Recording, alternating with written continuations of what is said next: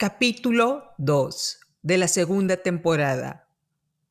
Ben, Bart, Luca, el cual era el productor del programa de televisión, y un abogado estaban sentados a dos metros del set en el que se realizaba el programa financiero Ben and Bart. A su alrededor estaban varias personas trabajando en la logística del programa para estar listos para la transmisión. Luca, el productor del programa, inició la plática. Ben, durante muchos años hemos mantenido la credibilidad de nuestra audiencia. El show goza de mucha popularidad en la élite financiera del país. Los ratings efectivamente han aumentado después de que se hizo viral el episodio en el que hablas de la carcajada siniestra de Rex Etchingham. Pero este no es un programa de entretenimiento. Es un programa financiero que tratamos de hacer entretenido. Nuestra audiencia no quiere escuchar acerca de reuniones sociales o costumbres de tus conocidos, porque eso carece de formalidad. Te recuerdo que tu mercado meta está lejos de ser un adolescente tomando una cerveza frente a una televisión en un pueblo al sur del país, después de terminar su turno en la fábrica, o una señora jugando cartas con sus amigas en un suburbio de nivel medio alto de Chicago.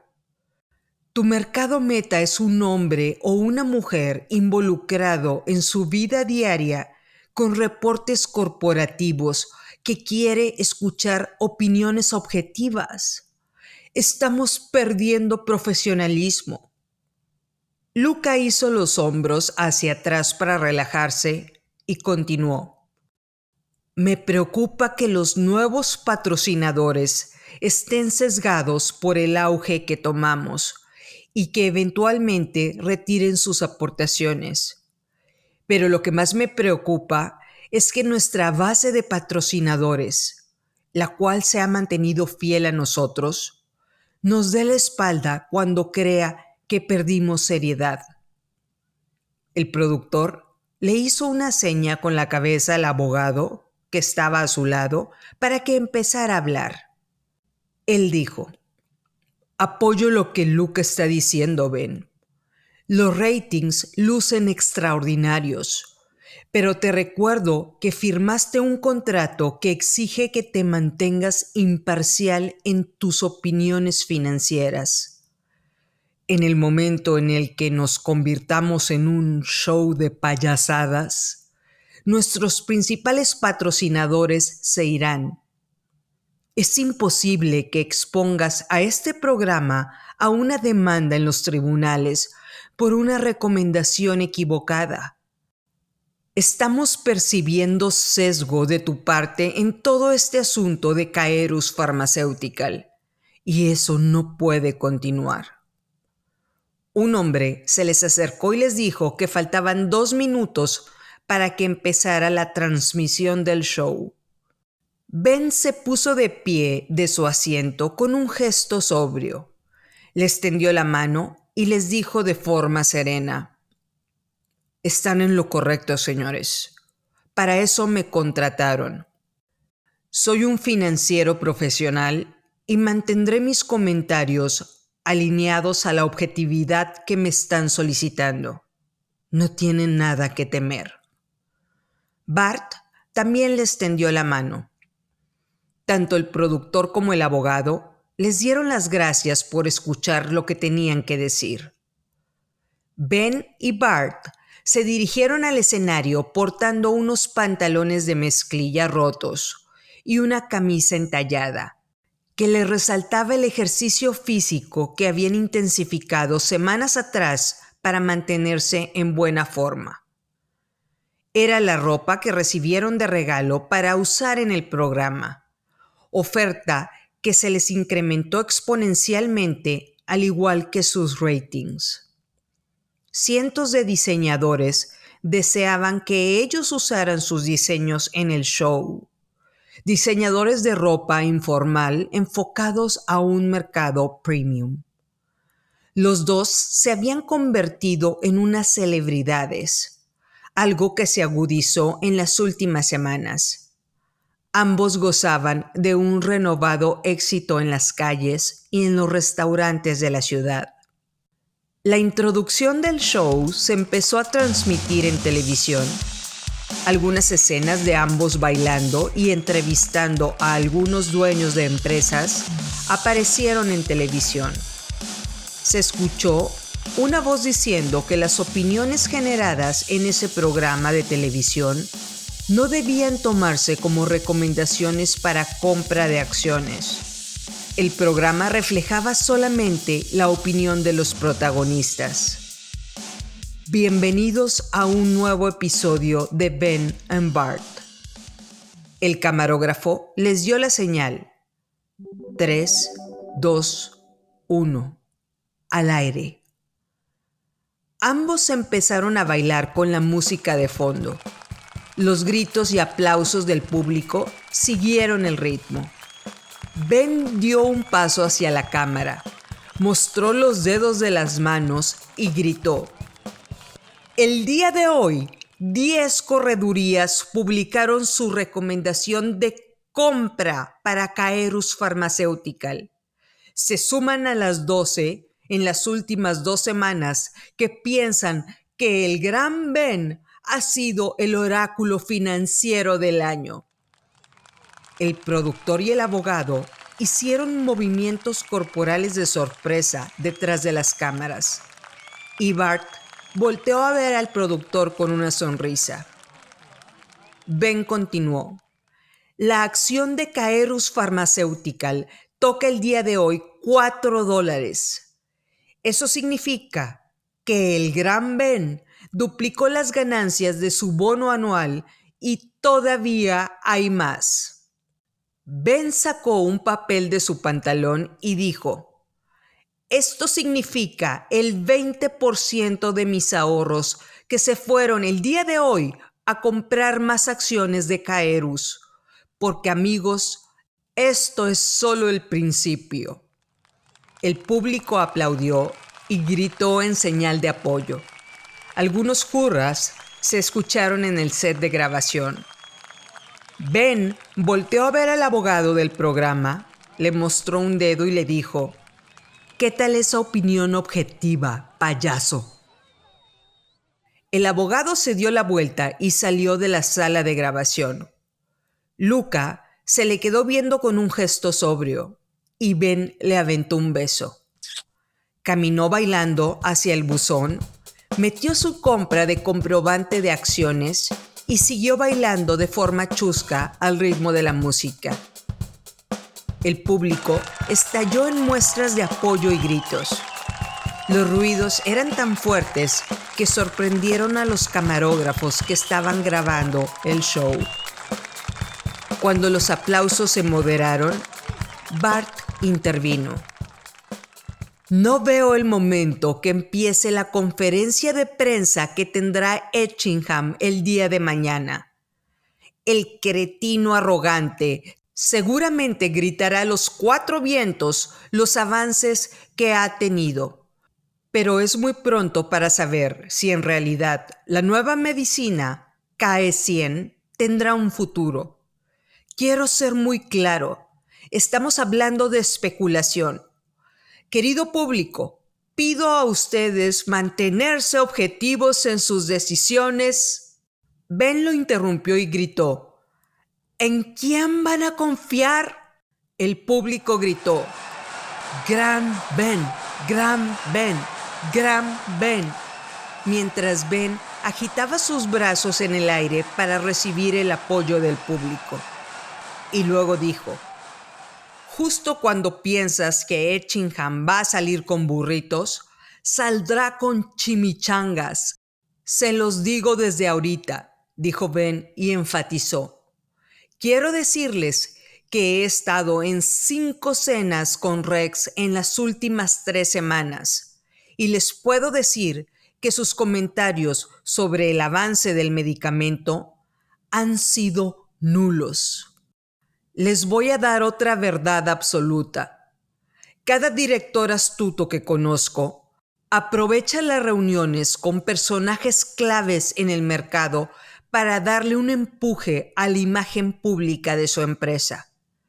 Pero Rex tiene semanas hablando acerca del inicio de la temporada de fútbol, la nueva tabla de snowboarding o opinando acerca de las estrafalarias despedidas de soltero que vamos a organizarle, dijo Ben, cruzando los brazos y llevándose la mano a la barbilla, cerrando un ojo en señal de complicidad. El público le festejó lo que dijo. Ben continuó. Habrá personas que piensen que se le acabó la energía para continuar autopromocionándose. Yo continúo en mi creencia de que tiene una carta bajo la manga, algo grande. Ben pronunció la palabra en español y abrió los brazos para mostrarle al público la magnitud de lo que estaba percibiendo.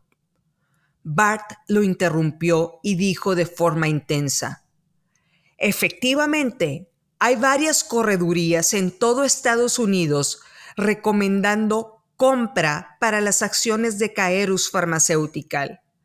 La empresa de Rex Etchingham pagó la totalidad de sus deudas con una serie de estructuras fantasmagóricas que se ejecutaron.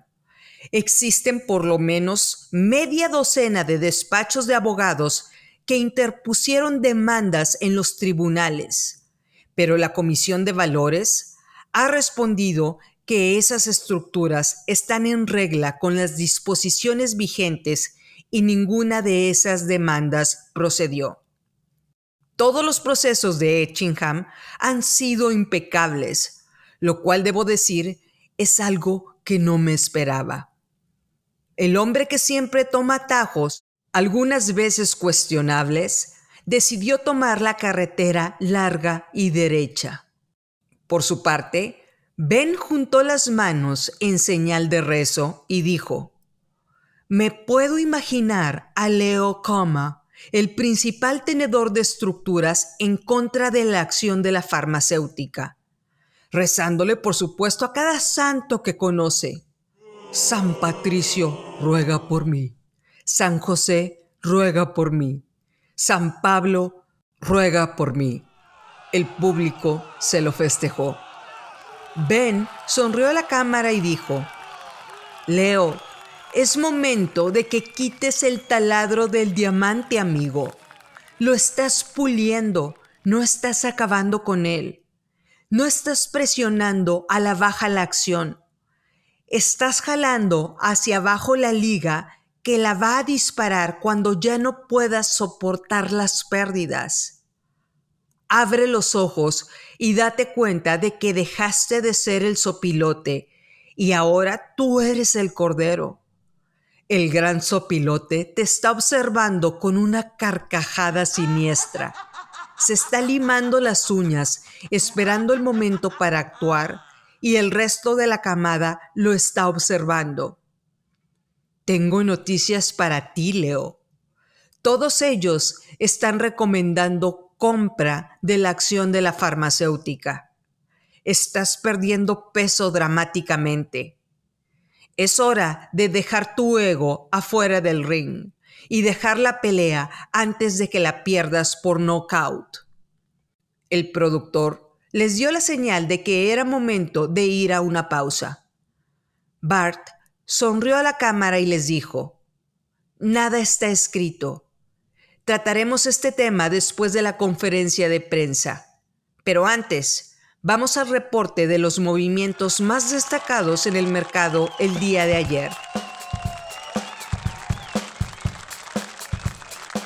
Rex estaba sentado en su oficina viendo el show de Ben and Bart y se rió al escuchar los comentarios de la transmisión. Alguien le había pedido a Ben Donaldson que moderara sus opiniones en el show. Ben llamó payaso al hombre que estaba fuera del set. La seña que hizo fue obscena. no apta para la televisión, pero Ben se aseguró de hacerla atrás de la espalda de Bart. Pero el payaso tuvo la oportunidad de verla de frente. Era claro que Ben deseaba seguir con la libertad de hablar como él quisiera, con el sesgo que él considerara conveniente. Era su show. Benjamin Donaldson, el gran Ben, era su amigo de la infancia, un amigo leal que había mantenido su confianza en él cuando su farmacéutica estaba pasando por el peor momento de su vida. Cuando los inversionistas en general querían ver morir a Rex y devorarse los restos de su empresa, Ben lo respaldó públicamente en sus decisiones y detuvo en gran medida la intención de los opilotes que querían comérselo. Después, se hizo viral en redes sociales el episodio en el cual le dio un espaldarazo con el cambio de rumbo de la farmacéutica. Y Ben puso en duda la credibilidad de Leo. Fue uno de los pocos hombres que se atrevieron a cuestionar la objetividad de Leo, el cual es uno de los directivos financieros más reconocidos en Estados Unidos. Ben se encargó de tocar la fanfarria para que Rex empezara a caminar sobre la alfombra roja del éxito. Un recorrido que apenas comenzaba. El regalo más preciado para Rex Etchingham era la lealtad, la pura y genuina lealtad. Era difícil encontrarla en las personas.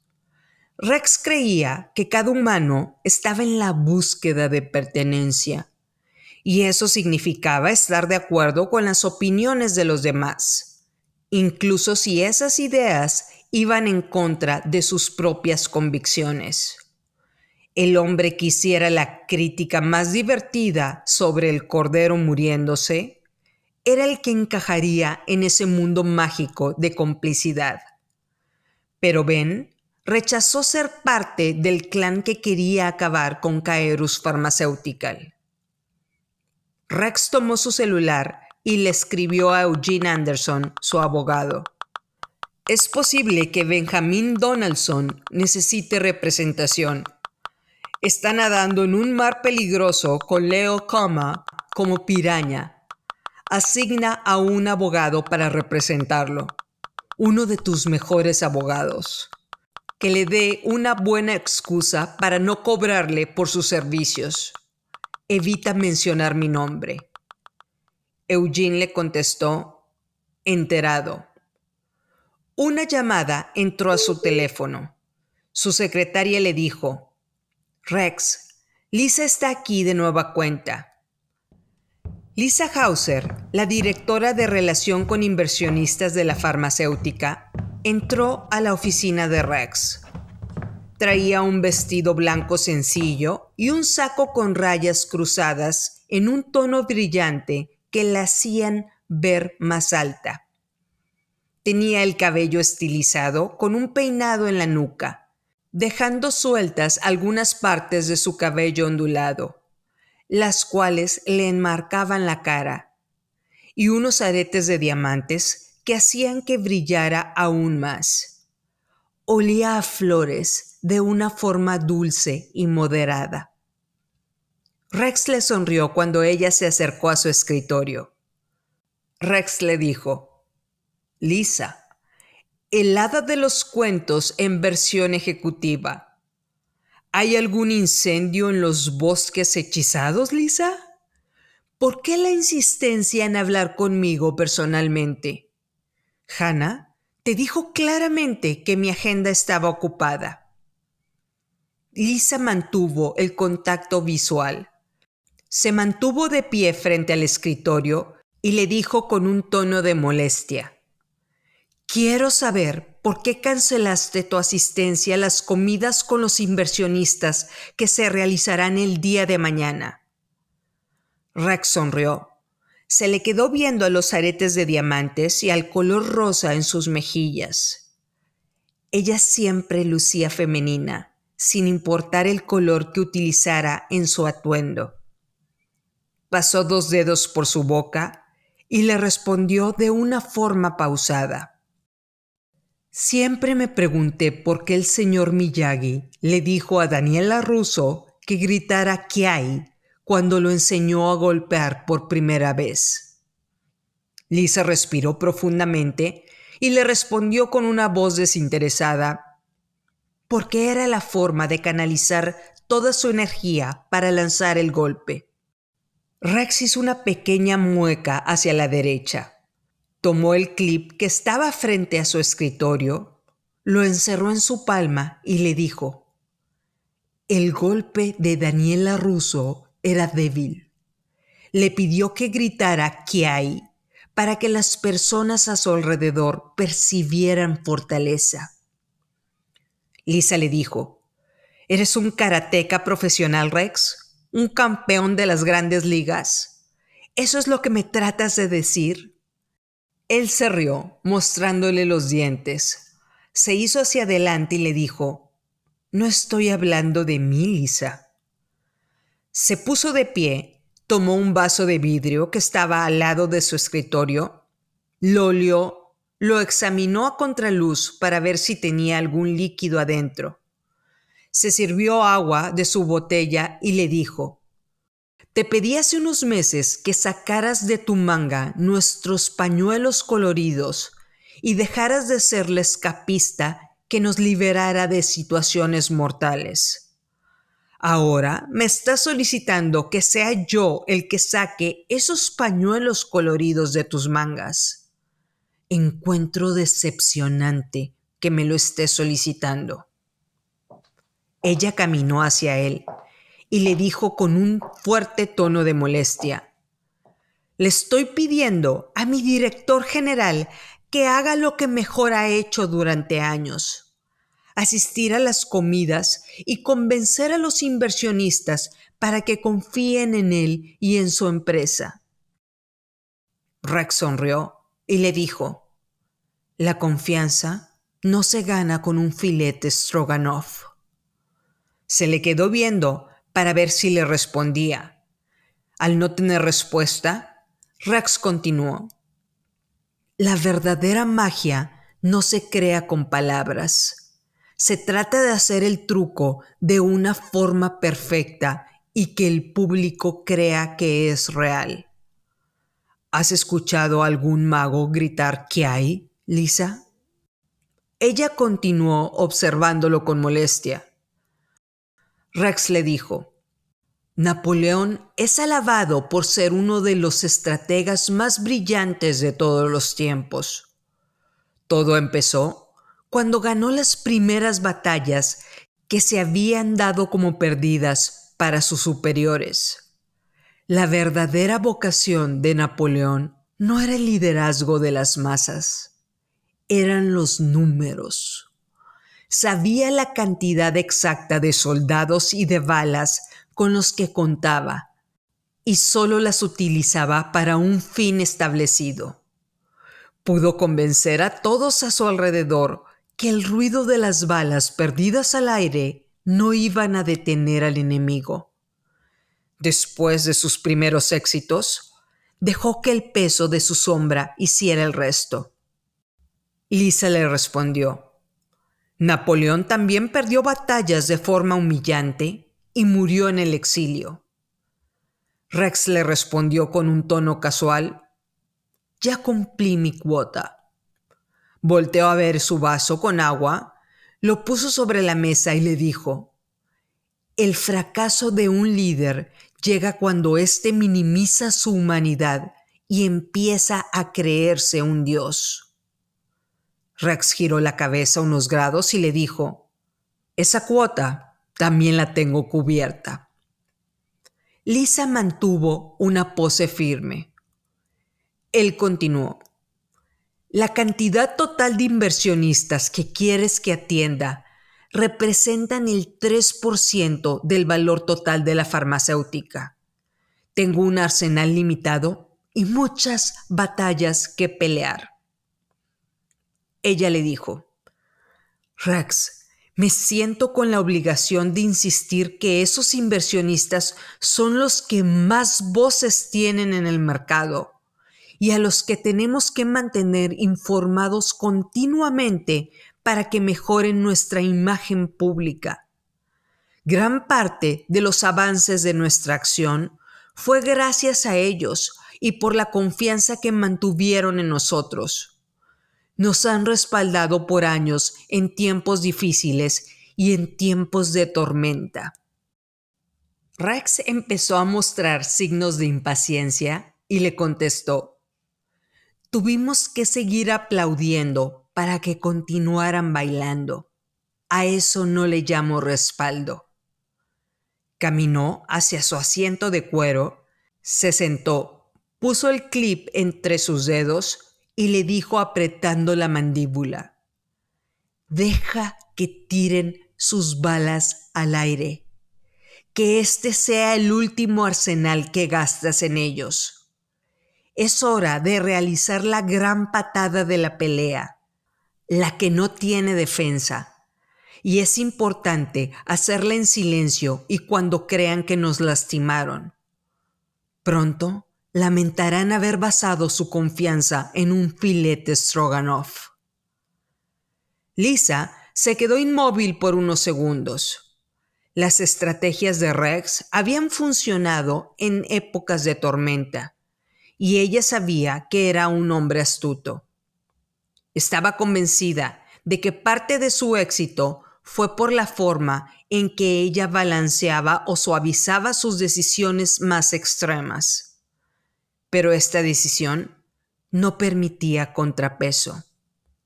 Estaba pidiéndole que dejara de aplaudir y esos inversionistas iban a reaccionar con molestia por su silencio. Era hora de confiar en lo que él le estaba diciendo. Las pruebas de los nuevos medicamentos estaban mostrando resultados sorpresivamente alentadores. Lisa se enderezó y le preguntó con una voz quebrada, ¿Quieres que active nuestro fondo escudo para proteger a la acción en caso de un ataque especulativo? Rex sonrió al ver que Lisa Hauser empezaba a apuntar sus balas al objetivo y le contestó, tengo una mejor idea. Unos minutos más tarde, Lisa caminó por los pasillos de las oficinas corporativas. Portaba unos tacones color carne que marcaban cada paso que daba. Había sido una bailarina de ballet en su infancia, por lo que sus piernas lucían torneadas. Traía una carpeta de cuero color café en la mano y una mirada de determinación en sus ojos. Varias personas la saludaron con respeto y ella les respondió el saludo cordialmente. Cuando llegó a su oficina, le dijo a su asistente, cancela todas las comidas con inversionistas que se iban a realizar mañana después de la conferencia de prensa. Comunícate con ellos directamente y diles que les ofrecemos una disculpa por el inconveniente. Diles que tuve que salir de la ciudad, por lo que no pude comunicarme con ellos en persona. La asistente le respondió con alarma, Lisa. Ella volteó y le dijo, no hay una fecha cercana para reprogramar estas comidas, y no contestaré ninguna llamada hasta nuevo aviso. Si alguien de ellos habla, dile que estoy fuera de la ciudad en un asunto de suma importancia. Mi celular estará apagado. La asistente le respondió con una voz tímida.